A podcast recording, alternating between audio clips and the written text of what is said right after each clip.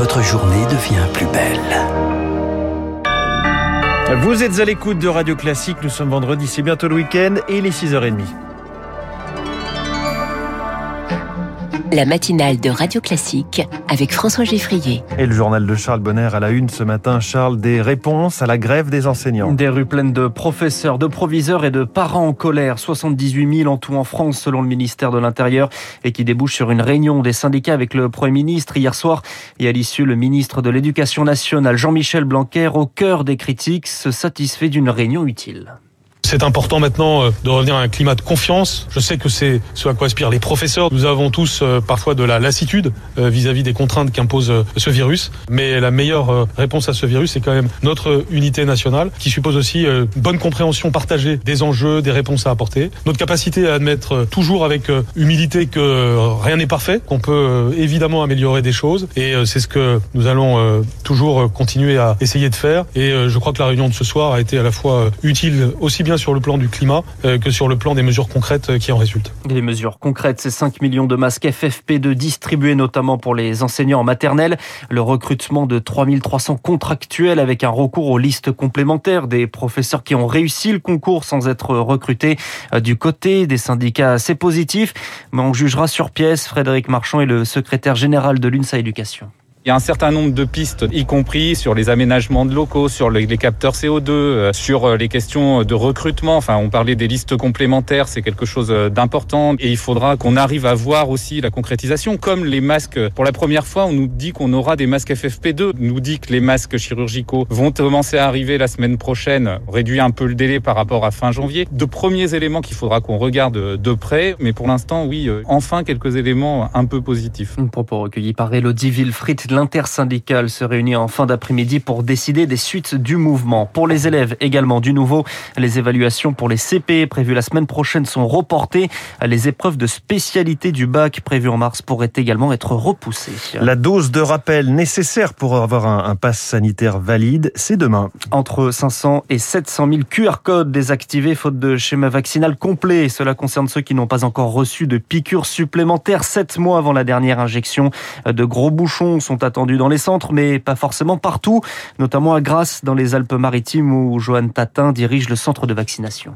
J'ai l'impression que quand même les gens ont beaucoup beaucoup anticipé et veulent pas se faire avoir au dernier moment, puisque nous nous avons eu une recrudescence de la vaccination euh, juste avant les fêtes de Noël où on a vraiment on était au-delà de notre capacité habituelle de notre centre de vaccination, on a été obligé de pousser un peu les murs, même si Omicron est venu mettre un peu la pagaille. Euh, la prise de rendez-vous a été très costaud les deux premières semaines de janvier. On a la semaine prochaine deux fois moins de personnes inscrites. Hein. On est un petit peu dans l'expectative, en sachant que nous on a quand même une certaine souplesse puisqu'on a une centaine de personnels soignants qui sont capables d'intervenir dans notre centre. Et si au dernier moment, il faut rajouter des créneaux et si vous faire appel à des équipes supplémentaires, on peut le faire. De son côté, l'adoption du pass vaccinal est reportée. Députés et sénateurs n'ont pas trouvé d'accord. Le texte va donc reprendre la navette parlementaire, l'aller-retour entre l'Assemblée et le Sénat.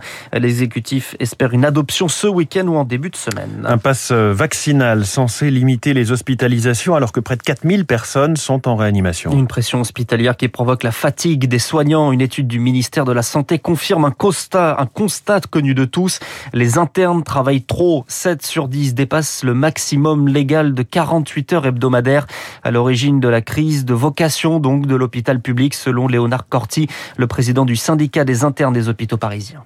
Ça fait deux ans et demi que je suis interne et pour autant, j'ai de plus en plus d'hésitations vis-à-vis de mon exercice au sein du service public hospitalier et c'est largement dû aux conditions de travail qui se dégradent et surtout à l'absence de perspective. Ça fait trois ans qu'il y a une crise profonde qui secoue l'hôpital et en fait, les réponses politiques, elles sont complètement absentes. Notre revendication, c'est un décompte horaire du temps de travail des internes. C'est la seule manière qu'on aura de pouvoir dénoncer spécifiquement les excès dans chaque service qui respecte pas le temps de travail des internes. On est par rapport à notre tranche d'âge trois fois plus à risque de décéder par suicide que les autres personnes de la population générale. Donc euh, les conséquences, elles sont là. Des hospitalisations qui devraient atteindre un pic fin janvier, début février, selon l'Institut Pasteur, alors que plus de 300 000 nouvelles contaminations sont enregistrées en 24 heures. C'est l'une des mesures barrières. L'arrêté préfectoral imposant le port du masque en extérieur à Paris est suspendu par le tribunal administratif. Radio Classique, 6h34. Elle est maire de Paris. Elle veut devenir présidente de la République. Anne Hidalgo présente son programme. Agnès F le droit de vote à 16 ans et pour les étrangers aux scrutins locaux, augmentation du salaire des profs. Un programme pour relancer sa campagne après la proposition de primaire refusée en bloc par les Verts de Yannick Jadot et l'insoumis Jean-Luc Mélenchon. Christiane Taubira sera demain à Lyon et pourrait se déclarer officiellement candidate à la présidentielle.